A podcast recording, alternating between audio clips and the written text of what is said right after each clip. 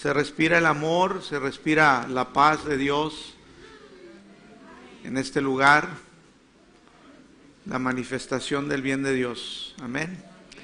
Amén. Este es el año de la manifestación del bien de Dios y ya vamos avanzados en febrero, ya casi se acaba, entonces no esperes mañana, declara que hoy tú ves la manifestación de bien de Dios en tu vida, hoy que este es el año y cada día cuenta, cada minuto, cada segundo, donde tú puedes ver, Dios es bueno, dice la palabra, amén. Para siempre su misericordia, para siempre. Y cada día, dice la palabra, sus misericordias son nuevas. Cada día hay cosas buenas de Dios para ti. Y tenemos que ver a nuestro alrededor, porque nosotros como hijos de Dios, como cristianos, nunca perdemos. Todo es ganancia, nunca perdemos. Amén. En Él estamos guardados, en Él estamos seguros, en Él tenemos garantizada una eternidad gloriosa. Amén, esa es nuestra fe, esa es nuestra esperanza. Entonces, este, gloria a Dios, gloria a Dios, gloria a Dios. Mira, aquí en Gracia y Fe hacemos énfasis en enseñarte la palabra, en enseñarte principios fundamentales, cimientos que te ayudan a crecer eh, con una base sólida. Te enseñamos sobre el, el Evangelio verdadero, que es las buenas noticias de la obra de Cristo Jesús, lo que Cristo Jesús ya logró, lo que Cristo Jesús ya hizo por nosotros, no lo que va a hacer, porque lo que va a hacer un día es que va a venir por la iglesia. Amén. Eso es lo que va a hacer un día hoy. Tenemos en Él todas las promesas cumplidas. Te enseñamos el nuevo pacto, dedicamos tiempo a establecerte en la verdad, en el fundamento sólido de Jesucristo, en su obra consumada. Y yo me esfuerzo, y, eso lo pone Dios en mí, el Espíritu Santo, en que insista en enseñarte fundamentos que van a hacer de ti eh, un, cristiano cimentado en la verdad, lleno de fe, que puede operar en fe y manifestar, manifestar el bien, el bien de Dios en tu vida. Yo quiero verte caminando en la bendición, que ya fuiste bendecido, ya fuimos bendecidos en Jesucristo. Antes en el antiguo pacto tenían que pedir, Dios bendíceme porque nadie lo podía obtener eh, si no era por medio de que o cumplían la ley para tener su propia justicia, nadie pudo. O por la otra manera es llevar un animalito en sacrificio para, por un tiempo, poder tener cubiertos los pecados por un tiempo y entonces Dios pudiera bendecirlos. Pero ahora en Cristo Jesús estamos bendecidos con toda bendición, dice Efesios 1.3, que, Gracias, gloria al Padre nuestro Señor Jesucristo, que nos bendijo con toda bendición espiritual en los lugares celestiales, toda bendición en el Espíritu. En el Espíritu es el inicio de todas las cosas. Hebreos 11.3 dice que lo que se ve fue hecho de lo que no se veía. Entonces, antes de que tú puedas ver la manifestación en, lo natural, tiene que haber sido provisto en lo espiritual. Entonces, lo que lo que se ve ahora fue hecho de lo que no se veía, de lo espiritual. Por eso tenemos que tener ojos espirituales, conocer cuáles son las riquezas, cuál es nuestra herencia, qué es lo que Cristo Jesús logró por nosotros. Porque entonces vamos a crecer seguros, vamos a crecer como hijos, como herederos, no como esclavos, no como niños, sino vamos a, a crecer fuertes, y no nos vamos a sacudir con cualquier situación que venga en nuestras vidas en contra, sino vamos a poder mantenernos firmes. Ese es el deseo, por eso insisto en enseñarles fundamentos sobre el carácter de Dios para que tú puedas entender, de acuerdo a la palabra, la verdad, cuál es el carácter de Dios, cómo Dios piensa. Hay mucha religiosidad en el cuerpo de Cristo, hay mucha enseñanza mezclada de la ley, de un Dios que te castiga, que te prueba, con cosas terribles. Dios no es así, Dios te ama, Dios, Dios te hace bien. Si tú eres malo, dice, si ustedes siendo malos saben hacer buenas cosas por sus hijos, ¿cuánto más nuestro Padre Celestial? Pero la iglesia está mezclada entre los dos. Eh, eh, em, pactos, el antiguo, que sí, pues el castigo del pecado era la muerte, pero ahora en Cristo Jesús Él pagó por todos los pecados y ya Dios no está enojado con nosotros, fuimos reconciliados. Yo trato de pasar tiempo y Dios pone en mi corazón el enseñarte fundamentos, porque la iglesia está llena de conocimiento equivocado sobre la naturaleza de Dios. Y hablo de buenos lugares, buenas iglesias, iglesias este, en todo el mundo, pero que a la primera situación y cosas que pasan en sus vidas se desboronan. ¿Por qué? Porque no tienen un fundamento sólido, no tienen en realidad, este, no están parados en, la, en la roca, en la verdad, sobre la obra de Cristo, porque desconocen la obra de Cristo, porque para ellos Cristo nomás vino para perdonarnos nuestros pecados y de ahí pues hazle como tú puedas. Y entonces se ven vacíos, se ven incompetentes, se ven sin nada, se ven este y están mendigando todo el tiempo, Dios, por favor, Señor, ten misericordia. Y esa es la iglesia común el día de hoy. La gente rogándole que Dios mueva su mano, rogándole a ver si Dios se complace. Entonces dice, vamos a hacer una cadena de oración, hermanos, y vamos a juntarnos varios, hacemos huelga, Dios, le doblamos el brazo, ahora sí, contéstanos, Señor, porque estamos aquí muchos y no vamos a comer hasta que nos contestes. Como que si Dios fuera malo, como que si Dios retuviera de su bien y dijera, no, no, no, yo no te voy a dar mi bien, yo no te voy a dar porque no te lo mereces. Sabes, el hijo, el heredero, dice que el testamento tiene vigencia hasta que, hasta que hay muerte, muerte del testador. En este caso fue Cristo Jesús quien murió por nosotros para que nosotros tuviéramos herencia. Tú tienes una herencia en Cristo, pero ¿qué pasa con la iglesia del día de hoy? Se ven sin nada, nomás dicen, oye, ojalá que llegue al cielo, ojalá que Dios me perdone. Como decía un amigo, decía, ojalá Dios nos encuentre confesados, porque si no, quién sabe.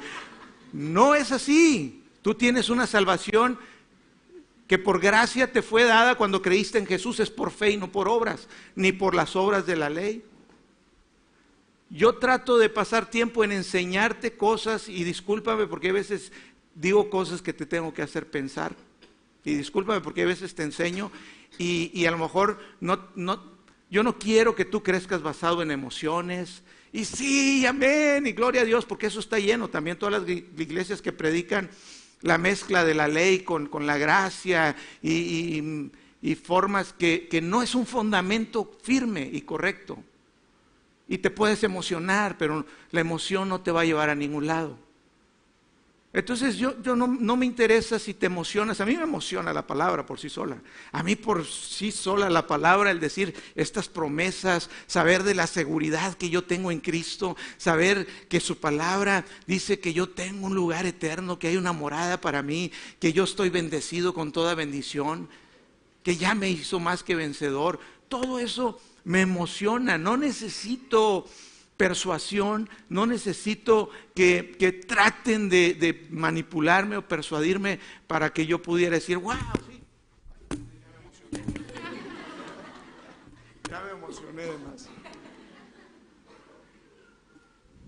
Ahí va. No, ahí está. Ya me andaba arrancando la oreja como, como Pedro se la arrancó al, al, al soldado. Bueno, yo quiero que tú estés fundamentado eh, en principios sólidos. Insisto, y te digo, discúlpame porque a veces te hago pensar o te quedas como diciendo, bueno, ¿cómo está esto? Pero eso es lo que Dios ha puesto en mi corazón, dejarte pensando, dejarte incómodo. Vas a escuchar cosas que no escuchabas antes. Jesús predicaba y enseñaba cosas que no entendían. De hecho, se las decía en misterios, porque toda la palabra tiene revelación oculta. Y yo quiero que tú, por el Espíritu, puedas tener la revelación de esa palabra. No, decía Pablo, yo no vengo con palabras persuasivas de humana sabiduría, sino con demostración de poder. pero las, las palabras de sabiduría eran otra cosa más que palabras elocuentes, humanas, que suenan lógicas, que suenan bien, que wow, sí, pero no es la demostración del poder. Dijo Pablo, no me avergüenzo del Evangelio porque es poder de Dios para salvación. Y cuando dijo es poder de Dios, y cuando dijo yo vengo con demostración de poder, dijo yo vengo a demostrarles el poder del Evangelio que tiene para salvar tu vida, para librarte, para darte salvación en toda área. Muchos dicen, no, es que venía bien así, con la prepotencia del poder, de la manifestación de los dones. Sí lo hacía Pablo, pero cuando se refiere a esa palabra, está diciendo que Él no viene con palabras elocuentes, sino viene con la palabra que es verdad, con la palabra que tiene el poder para manifestar la vida, para manifestar la vida eterna, los cambios, la salvación. Vamos a orar. Padre, te damos gracias por tu palabra, te damos gracias, Señor. Te pido, Padre, en el nombre de Jesús, que hoy hables a nuestros corazones, que podamos tener entendimiento de lo que nos quieres hablar el día de hoy, Señor, que podamos estar parados, firmes, en fe, en esperanza, que podamos conocerte más de conocer tu amor que excede todo conocimiento. Te pido, Señor, que fluyas en mí con conocimiento revelado, que salga de mi boca, que uses mi boca, mis cuerdas vocales, para manifestar, Señor, conocimiento revelado en el nombre de Jesús. Amén. Entonces, yo quiero establecerte en un principio que considero fundamental, fundamental. Y, como te digo, discúlpame, te hago pensar, te hago, pero es necesario usar la cabeza también para que podamos entender las cosas.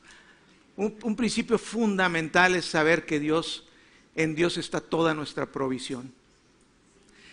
Asegurarte que Él es la provisión, que Él tiene ya la provisión para todo lo que tú necesitas. No nada más en esta vida, sino ya está provisto también lo que tú vas a necesitar para tu vida eterna.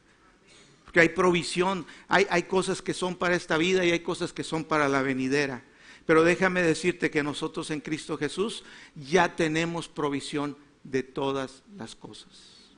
Y si yo puedo establecer en tu corazón el día de hoy con la palabra, el Espíritu Santo habla a ti, y tú te estableces en esta verdad, esto a mí me ha transformado la vida. El entender que Él es mi confianza, Él es mi provisión, que todo lo que necesito ya está provisto. El domingo pasado les hablaba cómo Dios es un Dios de naturaleza, es proveedor. Y Él creó los cielos y la tierra, dice en Génesis 1, y después creó todas las cosas que vemos y al último creó al hombre. Dice que el sexto día ya, al final del sexto día creó al hombre. Dice, ¿por qué al hombre al final? Porque Dios se aseguró que el hombre tuviera todo lo que necesitaba. Porque el pensamiento de Dios, su mentalidad, su naturaleza, es decir, yo quiero que estés provisto de todo lo que tú necesitas, que no te falte nada. Él no estaba ahí diciendo, a ver, Adán, ¿qué te falta? Dime, avísame, hey, háblame, ay, padre, tengo hambre ah, déjame hacerle un, árbol de manzanas. A ver, árbol de manzanas, sea hecho para que coma Adán. No, él ya había creado todo, él ya había creado plantas, animales, él ya había hecho provisión. Ese es el carácter de Dios, esa es, esa es la manera como Dios piensa. Él se aseguró y se anticipó a todas las necesidades que tú vayas a tener. Dices tú, pero Dios cómo sabe? Dice Dios que Él ya te conoce desde antes de la fundación del mundo. O sea que no lo toma absolutamente nada por sorpresa. Dios tiene un plan, Dios tiene un propósito y Dios ha provisto todo lo que tú necesitas. Está declarado por su boca y está en los lugares celestiales en el Espíritu. Y como te digo, como dice la palabra, que todas las cosas que se ven fueron hechas de las que no se veían, de lo espiritual, así nosotros tomamos de ahí para la manifestación en esta tierra de todas las cosas que ya fueron hechas en Cristo, provistas. Y de la manera como yo te leí, que, que Dios terminó en el sexto día la creación y dice que descansó el séptimo día y declaró un día santo, un día, el día de reposo, el sabbat. Era el sábado, ahora lo tomamos como el domingo, el día de descanso, y tenemos todavía la creencia y la, equivocación de ver el sábado como, como algo que, que es para, el, el domingo es para dedicarlo pues a Sí hay que venir a la iglesia, es el día de que nos reunimos como iglesia y todo, pero es el día que fue creado para el hombre, donde Dios hizo provisión, porque el sábado representa a Jesucristo. Jesucristo es nuestra provisión. Eso fue lo que no entendieron los, eh, los del tiempo de Cristo, no entendieron la visitación de Cristo y Cristo manifestaba que Él suplía en el día sábado al que estaba cojo, al que estaba enfermo, al que estaba paralítico él hacía milagros y hacía y suplía, porque él decía, yo soy el, el, el, descanso. Yo soy el descanso, el descanso que habla la palabra de Dios que fue profetizado desde que salieron del pueblo de Israel, eh, de la esclavitud de Egipto, su pueblo Israel. Dios saca a su pueblo de, ser 400 años de esclavos, bien maltratados, bien mal, y los saca y les, dice que los va a llevar y los va a introducir al lugar de descanso. Pero ese lugar era solamente un lugar físico y porque había un, descanso, dice la palabra que el, antiguo pacto, todo lo que vemos ahí es solo una sombra, solo una imagen de las cosas verdaderas, de la sustancia real, es solamente una imagen de lo real. Es como mi sombra es ahí me veo yo ahorita y, ese no soy yo, es una sombra, pero yo soy el verdadero. Así era todas las cosas. Todo apuntaba a manifestar a Jesús, a manifestar lo verdadero. Solamente eran imágenes, solamente eran cosas que representaban lo que se iba a manifestar. Amén. Y Jesús es nuestra provisión. Jesús es quien nos provee de todo, nos proveó en la cruz en su sacrificio. Así de la manera como vemos que el Padre descansó, que no entendieron el día de descanso los religiosos, por eso mataban, mataron a Jesús, decía, usted no respeta nuestras leyes, porque malinterpretaron y no entendían el significado real, eran ciegos. No supieron ni entendieron la manifestación de Cristo Jesús ahí. Eso pasa el día de hoy. La gente no entiende el nuevo pacto, no entiende lo que fue hecho en Cristo y no reconocen el día de su visitación. El día que el Espíritu Santo está aquí, el día que ya fueron las promesas cumplidas en Cristo, con amén. Y la gente no puede verlo. La gente se sigue viendo sin nada, rogándole, Dios, por favor, dame, Señor, por favor, ten misericordia y contéstame, sáname, haz porque se ven sin nada. Se ven como esclavos que tienen que rogarle al amo, se ven, no se ven como hijos. Y eso es el común denominador dentro de la iglesia. Pero de la misma manera como Cristo Jesús eh, hizo una obra, un sacrificio por nosotros, como el Padre cuando hizo la creación, y dice en Romanos 4 cómo representa también eh, que Cristo Jesús murió y terminó su obra y se sentó a la diestra del Padre. Se sentó. Cristo se sentó. Y dice también la palabra en Efesios capítulo 2, verso 6, que nosotros estamos sentados con Cristo. Tú estás sentado con Cristo en los lugares celestiales. En tu espíritu tú estás sentado con Cristo en los lugares celestiales. Tú y yo debemos de estar en esa posición, ya todo está hecho, descansando. Tú y yo debemos de estar en la posición en fe. La fe es el descanso. Cuando tú dejas de esforzarte, cuando tú crees, cuando tú dices, gracias Señor, yo lo creo. La fe no quiere decir que no hagas nada.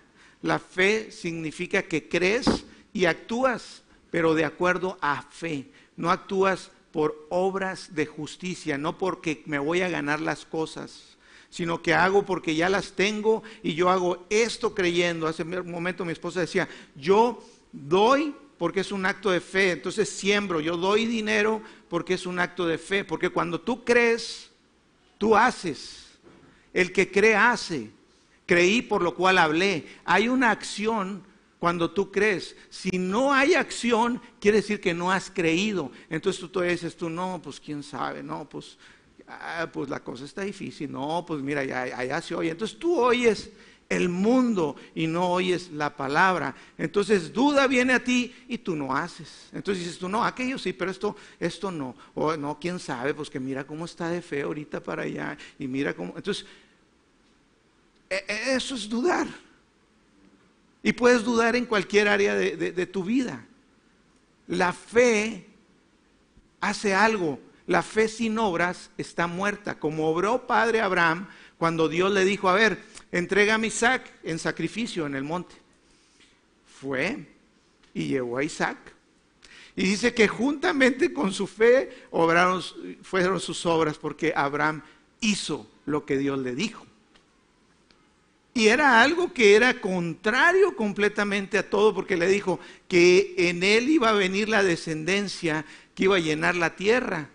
Dijo, voy a matar a la, promesa, voy a, matar pero él decía, pero poderoso es Dios aún levantar de los muertos a Isaac.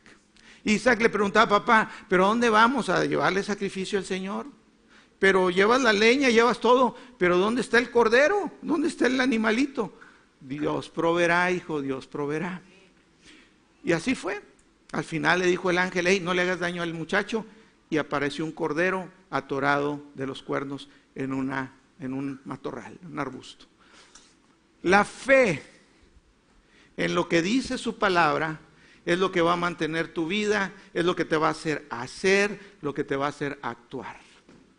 Amén. Entonces, cuando descansamos, cuando descansamos y creemos, y estamos sentados con Cristo, cuando nos esforzamos por mantenernos reposando en, la, en las promesas que ya son sí, amén, en la provisión que Cristo hizo por nosotros, entonces es cuando comienza la manifestación del bien de Dios en tu vida. Sabes, Dios no está haciendo nada en el aspecto, Dios, en el aspecto de que Dios, por ejemplo, Dios no está, hoy en día Dios no está sanando a nadie, Dios ya no sana a nadie. Dios en Cristo Jesús proveó la sanidad para todos.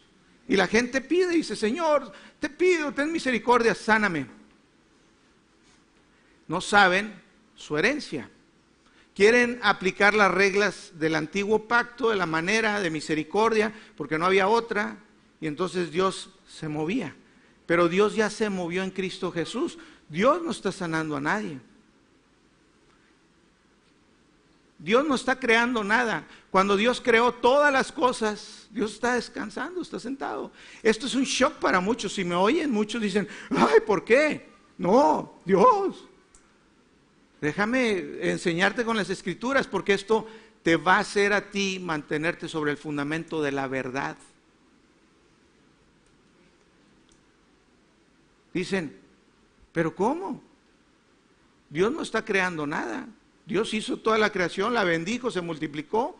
Dios no está haciendo vacas diciendo, a ver, faltan vacas en tal lugar, sean las vacas. No, Él hizo vacas, las bendijo. Y si nosotros administramos mal y vamos mal, pues se van acabando las especies. Y dicen que cada día hay animalitos, insectos que se están extinguiendo. Dios no está creando nuevos. Nos hizo administradores de esta tierra. Lo malo que el diablo se hizo el, rey porque nosotros, Adán le entregó el reino de este mundo. Por eso este mundo está caído, por este mundo tiene maldición, la tierra y suceden tantas cosas. Que después la gente culpa a Dios y dicen, esos terremotos los mandó Dios, es la ira cayendo sobre ellos. No, es el mundo caído. La tierra fue maldita, la tierra no producía cardos y espinos, era bendecida, producía frutos, cosas buenas. Pero dijo, por causa de tu desobediencia, ahora la tierra va a producir cardos y espinos. Todo se modificó, es una tierra modificada, no era el plan original. Pero aún así el plan de Dios desde el principio se está llevando a cabo porque Dios tiene un plan eterno, un propósito. Y nos vino a salvar. Todos necesitamos un Salvador. Cristo es el Salvador. Y en este mundo caído, tú y yo somos la sal y, y somos la sal y la luz de esta tierra, de este mundo. Cristo Jesús se plació en llamarnos, de darnos a su Hijo, y que por medio de Él pudiéramos nosotros ser trasladados del reino de las tinieblas en el cual estábamos al reino admirable de su Hijo amado, a la luz de Cristo. Son dos reinos diferentes. Este mundo opera de una manera y el reino de Dios de otra. Dios no está creando nada. Dios acabó y se sentó. Ay, pero ¿cómo? A ver, allá falta. No, pues allá falta porque falta que llegue el Evangelio. Porque el Evangelio es el que trae la multiplicación, la vida, la luz. Es el que trae agua a los lugares secos. Por eso hay una encomienda de nosotros como iglesia. Pero la gente culpa a Dios y apunta, todo lo malo es que Dios fue. No, Dios es bueno y para siempre su misericordia. Amén. Cuando no conocemos el carácter de Dios, podemos fácilmente por filosofías y pensamientos humanos tracar deducciones y deducir cosas y hacer una religión y todos amén, aleluya, y están equivocados. ¿Por qué? Porque no conocen el carácter de Dios, no conocen las escrituras. No diga que yo las conozco todo, pero gloria a Dios que me ha dado una revelación que ha cambiado mi vida y que he visto la manifestación del bien de Dios por creer la obra de Cristo, por lo que Cristo logró, por lo que el Padre hizo ya por mí, por el Espíritu Santo que está en nosotros. Dios aún no está creando nada, aunque vemos la manifestación de, milagros creativos. Hay, manifestación de que una persona no tiene un pie y se ora por la persona y se le crea un pie nuevo. He leído sobre Smith Wigglesworth sobre todo eso y ha habido, hay milagros y yo estoy creyéndolo, yo estoy empujándome en fe. Porque sé que es responsabilidad mía todos los días alimentarme y confiar y declarar la palabra y creer en Dios es mi responsabilidad. Dios me dio cosas, hay dones y llamamientos que son irrevocables y me dice, ¿qué hiciste con ellos? Te di y qué hiciste con ellos. Yo quiero usar, yo quiero utilizar lo que Dios me dio.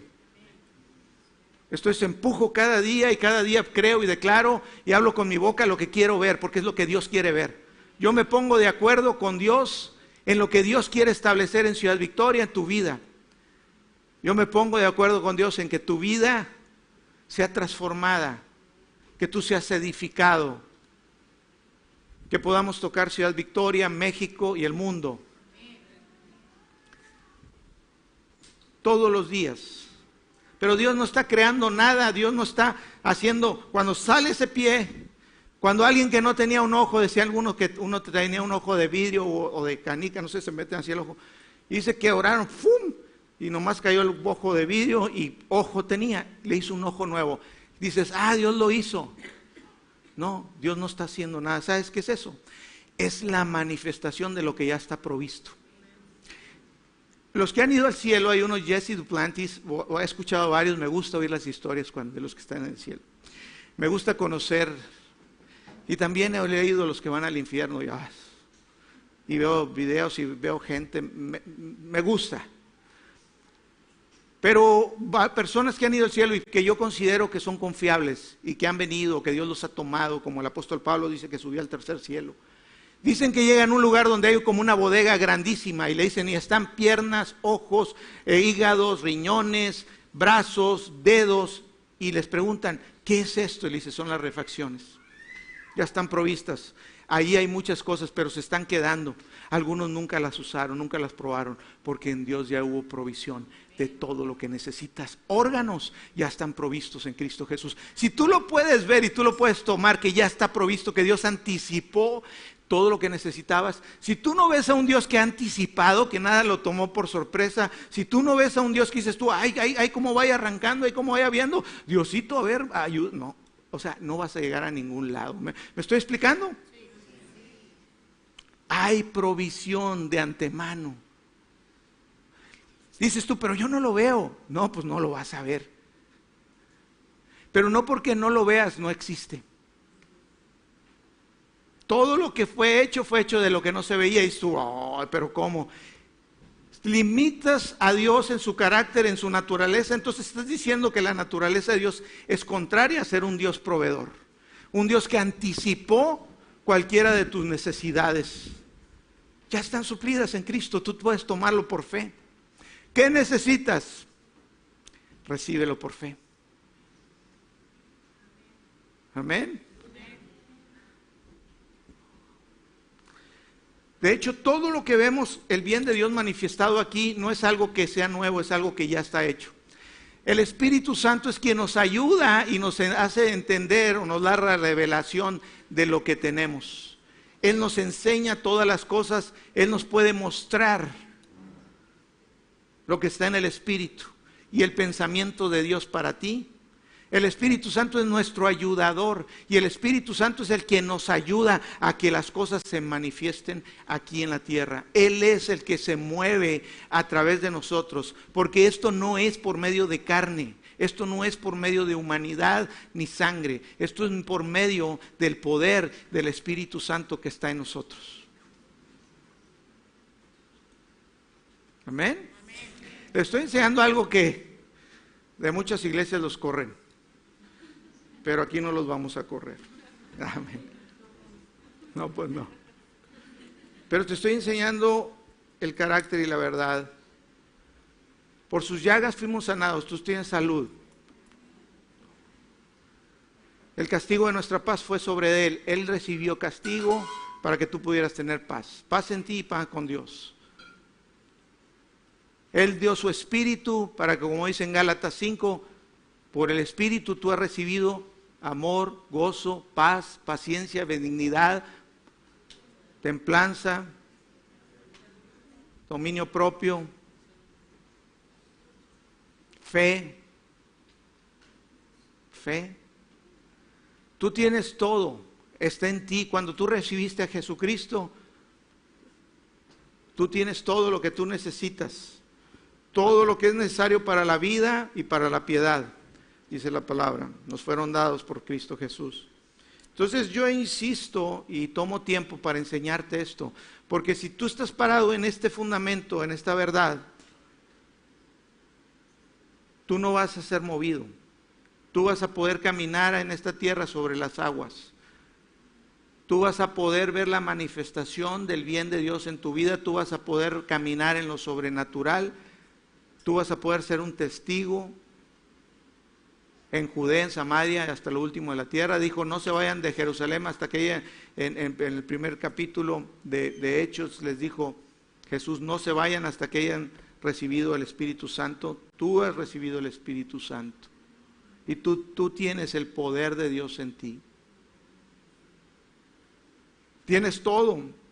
Si tienes el Espíritu mismo que resucitó a Jesús entre los muertos, tienes todo, tienes una herencia, eres hijo, ya no eres esclavo ni, ni, ni extraño, eres hijo, hijo de Dios.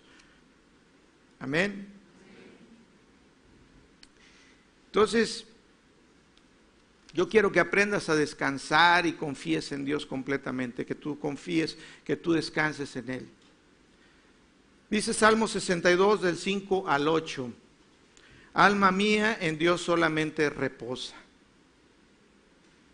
porque de Él es mi esperanza. Ahí es donde a decir, alma, alma mía, en Dios solamente reposa, en Dios, en Cristo, en la obra de Él, en lo que hizo. Es reposa. Poder que de Él es mi esperanza. La esperanza no es otra cosa más que saber que tu futuro es bueno. Hay un futuro aquí en la tierra, pero hay un futuro eterno. Y cualquiera de los dos es bueno. A como quieras aunque pasemos por dificultades, aunque pasemos por problemas y tribulaciones. Él solamente es mi roca y mi salvación. En Él puedo pararme firme, Él es mi roca. Es mi refugio. Dice, no resbalaré. En Dios está mi salvación y mi gloria. En Dios está mi roca fuerte y mi refugio. Esperad en Él en todo tiempo, oh pueblos, derramad delante de Él vuestro corazón. Dios es nuestro refugio. Él es nuestro refugio. En Él tenemos todo. Ahí está la provisión. Ahí podemos estar parados firmes. El día que venga la tribulación a tu vida, el día que venga el enemigo a tocar, el día que venga la aflicción a, en contra de ti, a atacar, el día difícil, declara, tú eres, Señor, mi roca, tú eres mi refugio, tú eres mi esperanza, en ti yo confío. Amén. Dios quiere que tú descanses en Él, en su provisión. Yo no quiero que estés fundado en emociones y, ay, aleluya, sí, ya, y te vas, se te olvida.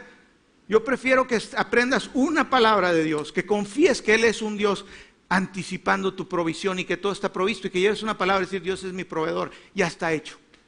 Con esa palabra no me importa cuántas te diga que, wow, aleluya y gloria a Dios. Y luego se te olvide y andes como yo, y un día aquí arriba las emociones y el otro día uh, abajo, y otro día arriba, y otro día uh, abajo.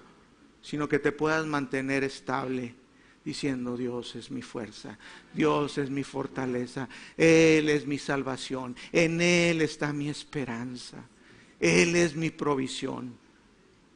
Yo prefiero que tengas una palabra que se haga carne en ti, que sea rema en tu espíritu y que tú puedas caminar en ella como peregrino y extranjero aquí en la tierra. Confiado, confiado. Amén.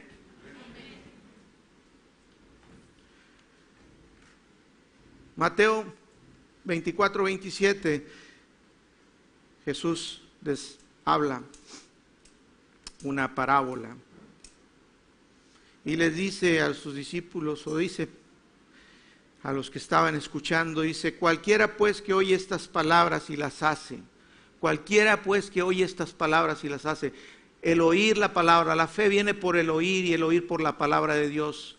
Y el hacerlo es porque has creído. Aquel que oye esta palabra, aquel que aplica fe a lo que dice la palabra de Dios y lo hace y actúa en fe, creyendo.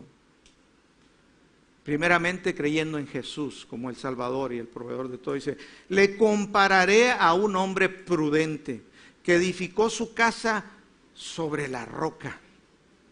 Descendió la lluvia y vinieron ríos y soplaron vientos y golpearon contra aquella casa. Dice, y no cayó, porque estaba fundada en la roca. Amén. Pero cualquiera que me oye estas palabras y no las hace, no las cree, no las guarda en su corazón y no camina en ellas diciendo, creí por lo cual hablé, tú eres mi roca y mi salvación, tú eres mi refugio, tú eres mi fortaleza, tú eres mi pronto auxilio. Dice, pero cualquiera que no oye estas palabras y no las hace, le compararé a un hombre insensato que edificó su casa sobre la arena. Y descendió lluvia y vinieron ríos y soplaron vientos y dieron con ímpetu contra aquella casa y cayó. Y fue grande su ruina. Me decía la hermana Nora.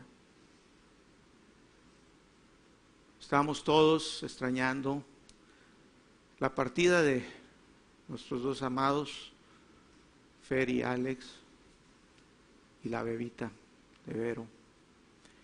Pero bueno, sabemos y tenemos la esperanza y eso mantiene firme que sabemos que están en el lugar eterno, en la morada donde todos los que estamos en Cristo vamos a ir un día y que están en un lugar mejor que el que está aquí. Pero ella me decía, la hermana Nora me decía, me decía, pastor, cómo Dios es bueno y me trajo a gracia y fe.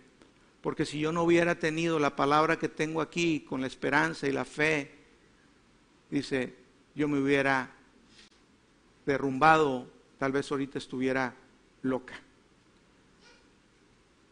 Pero gloria a Dios.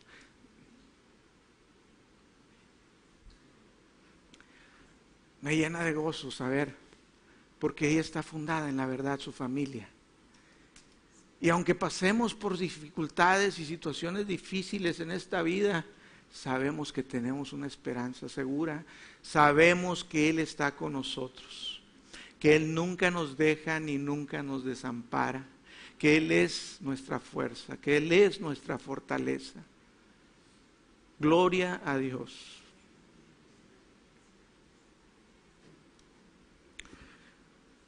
Pero ¿en qué estás fundado tú? ¿En qué fundas tu vida? ¿En qué fundas tú? En emociones, en la carne, porque yo veo esto, es que dicen, y todos cuando dicen es que oí, es que dicen que está mal, que ahora nos van a quitar esto, ahora no va a haber ni seguro popular, no sé, yo ni veo las noticias, estoy hablando.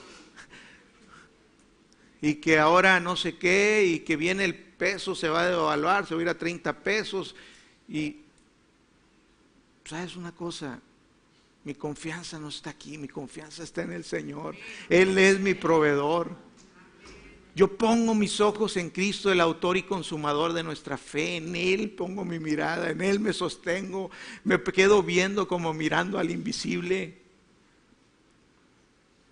Confianza, descanso en Dios. Él es mi esperanza. Pero ¿en qué te fundas tú en tu vida? ¿Cómo está tu fundamento? Porque si no estás parado firmemente en la verdad y en la palabra, el día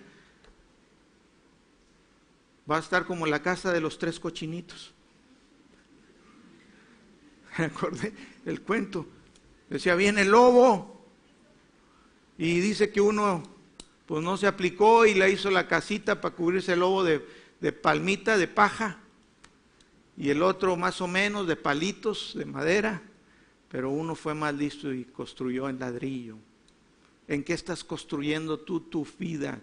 En que la fundación es Cristo, la roca, en la verdad, en lo que Él hizo, en lo que Él provió, en lo que tú tienes en Cristo Jesús, pero ¿qué le estás poniendo arriba tú? ¿Cómo construyes? ¿Qué palabra está formando tu edificio? Porque el día que venga el lobo y te va a soplar, si no está bien hecha, te va a tumbar todo. ¿Cómo estás fundamentado? Es importante por eso que estudies la Biblia, es importante que escuches las enseñanzas sobre el verdadero evangelio, sobre la obra de Cristo, no el evangelio, yo le llamo y se oye mal, barato, el evangelio barato de que, no, Jesús nada más es porque ya perdonó tus pecados. De aquí en adelante, mi hijo, usted esfuércese y gánese las cosas, se ayune, llórele. ¿Esclavo? O hijo, heredero o mendigo. Se oye muy digno, la religión es muy hermosa. No, es horrible. Pero para la gente es hermosa. Para mí es horrible. Yo cada vez ya que veo, porque he entendido, he tenido un entendimiento, una revelación, pero es hermosa para la gente porque dice, ay, qué sublime, hermano, aleluya, y vamos a orar, y vamos a una cadena, y vamos a doblarle, y vamos a hacer, y vamos a mover, y Dios ah, manda esto y hace esto. Y dice Dios, ya lo hice, ahora tú te toca a ti. ¿Sabes que tú y yo tenemos la encomienda de sanar a la gente como hijos?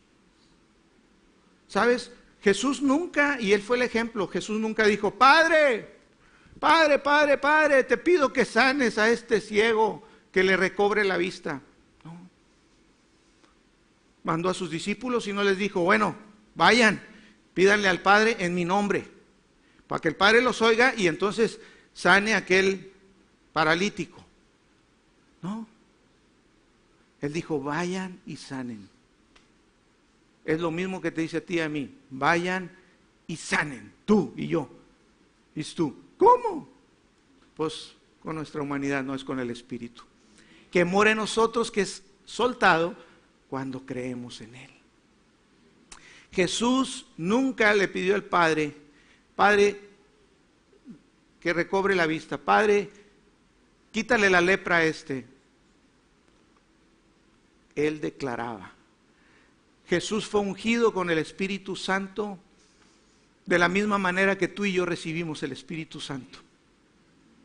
Pero si tú te ves sin Espíritu Santo, tú te ves desvalido porque te ves como en el antiguo pacto, que cuando la regaba David, el rey David regaba el tepache, hacía una cosa mal, escogía otra, le quitaba la esposa a, una, casada, se la quitaba al, al marido y véngase para acá, y él se sentía mal y gritaba, Señor, te pido, no quites de mí tu espíritu. No estaba redimido, no tenía la sangre de Cristo. nosotros dijo que nunca iba a dejarte y nunca te iba a desamparar porque el Espíritu de Dios mora en ti. La unción del Santo está en ti. No importa que digas tú, es que yo no lo siento, no, yo tampoco a veces no siento nada, pero eso no importa, la verdad es mayor del sentimiento. No es que tengo que sentir. No, yo gozo y me gozo en su presencia y hay plenitud de gozo y delicias a su diestra. Pero yo he visto mayor manifestación del poder de Dios cuando no siento nada, cuando lo hago por fe. A veces no siento nada, hermano. Si me dices, es que ahorita el hermano está, está sintiendo el hombre. A veces siento y no pasó nada. Y a veces cuando no siento nada es cuando creo en fe y actúo en fe y voy y digo en el nombre de Cristo, sé sano y la persona sana. Sabes, mira, la responsabilidad está en ti y en mí, dijo Jesús. Vayan y prediquen, hagan discípulos, sanen enfermos, curen leprosos, resuciten muertos.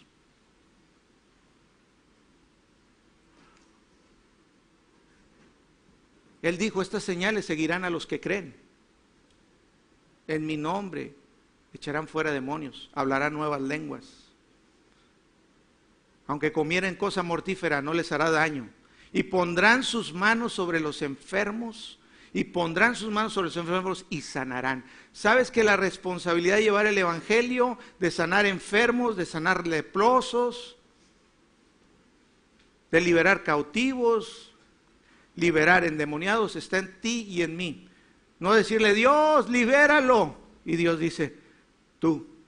Y yo decía antes, Señor, si yo tuviera, yo le decía esto a Dios, fíjate, yo, yo, yo, yo siempre fui muy cuestionado, cuestionando a Dios. Yo cuestionaba y gritaba y cuando no lo conocía, no entendía. Imagínate, así medio loco que estaba y luego era borracho, me ponía borracho a alegar con Dios y no lo conocía. Le decía, pero a ver, si tú eres Dios, ¿por qué esto? ¿Por qué aquello? A ver, dime por qué sucede esto. Si yo estuviera en mí, mira esa persona que, ¿por qué no la sanas? La niña se va a morir. Yo le decía, si yo tuviera un poquito de tu poder, yo, yo, aunque no la conozco, no sé si el papá se porte mal o se porte bien, o la, ni los conozco, pero yo simplemente iría y le diría, si yo tuviera con qué, niña, se sana. Y gloria. Yo lo haría. Pero Dios ya hizo todo, ahora te toca a ti y a mí, eso es lo que no entiende la gente. Y cuando yo decía, si yo tuviera un poquito de poder, después me dijo el Espíritu Santo, ¿te acuerdas? Me dice, tú no tienes un poquito, tú lo tienes todo. Yo no doy mi espíritu por medida. Yo no doy mi espíritu por medida, tienes todo lo que tú necesitas. Úsalo.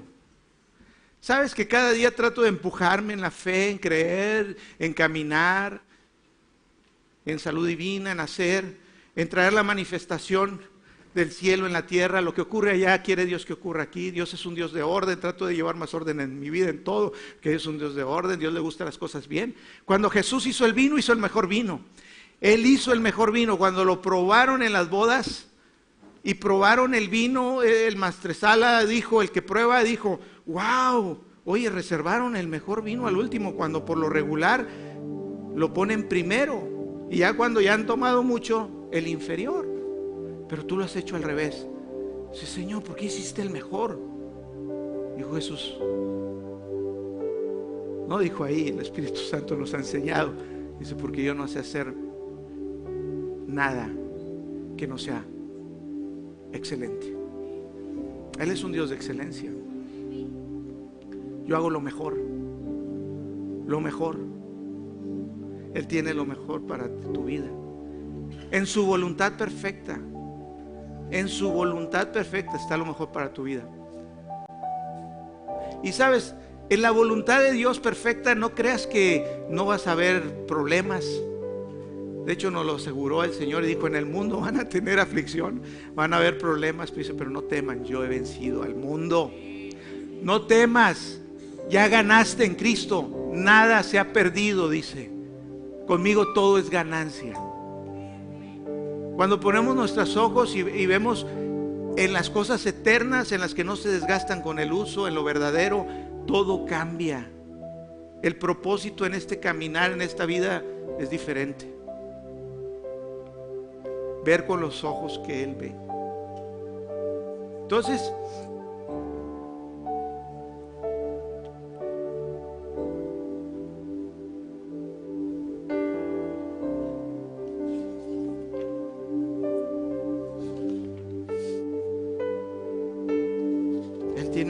propósito, una voluntad.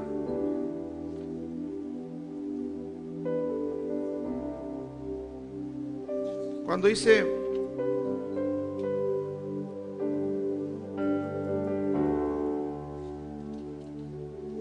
Salmo 23.5, fíjate, el Salmo 23.5, ahí inspirado por el rey David. Y dice, aderezas mesa delante de mí en presencia de mis angustiadores. Unges mi cabeza con aceite, mi copa está rebosando.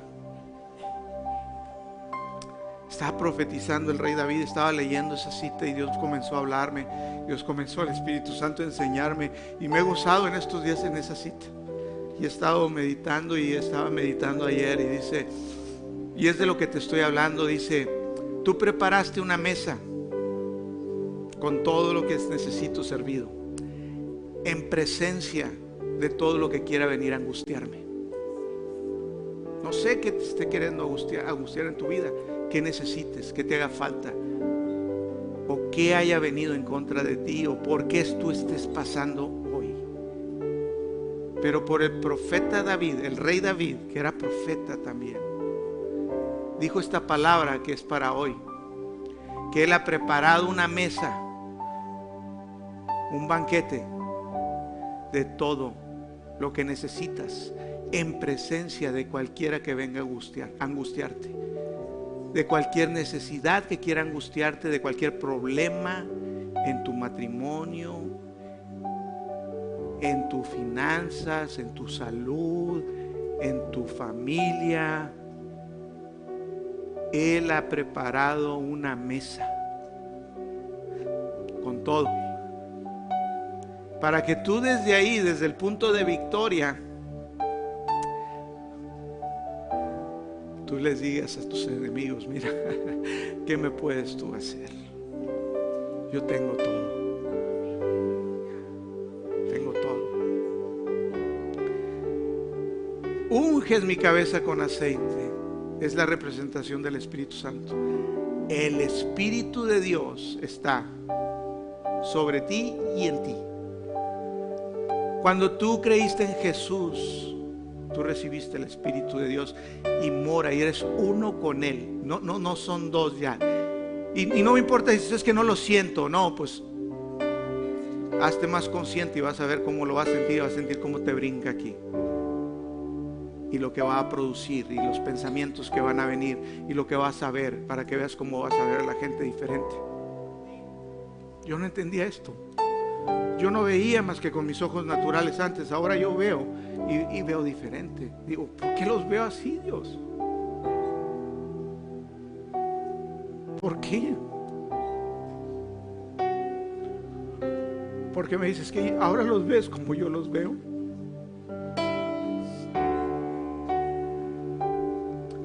Unges mi cabeza con aceite. Y dice, mi copa está rebosando. ¿Qué quiere decir? Tengo más de lo que necesito. Tengo más de lo que puedo contener. Cuando tú te puedes ver así, amado, completo, lleno, con una mesa aderezada delante de ti, aunque en lo natural estés enfrentando situaciones que se ven contrarias, aunque en lo natural parece ser todo al revés, Él ha aderezado provisión y hay una provisión para que tú descanses, una mesa en la cual tú te puedes sentar. Y todas esas angustias, angustiadores, decirles, tengo todo, no me falta nada. Amén. Vamos a ponernos de pie.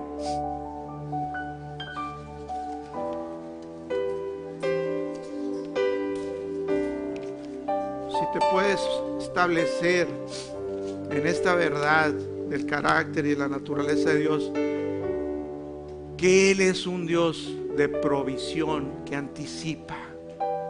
Y en Cristo Jesús tú tienes todo, eres rico. En Cristo Jesús tienes todo lo que necesitas. Necesito esto, tomo. Gracias, Padre.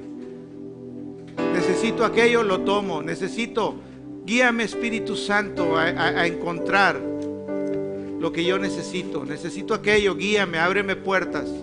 Le dije, Señor, yo necesito un lugar más grande. Necesitamos una iglesia más grande, un auditorio, un lugar. Yo creo que ya está y le doy gracias, Señor. Todavía no lo veo, no sé dónde va a ser, pero aleluya, gracias que ya está. Porque tú has preparado de antemano. Esto no te salió a ti de improviso. Tú antes de la fundación del mundo ya tenías un plan y un propósito.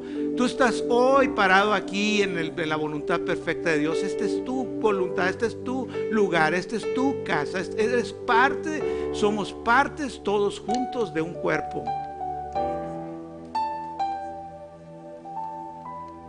Y yo me muevo y digo, Señor, ¿será acá? Guíame, pregunto. No quiere decir que me quede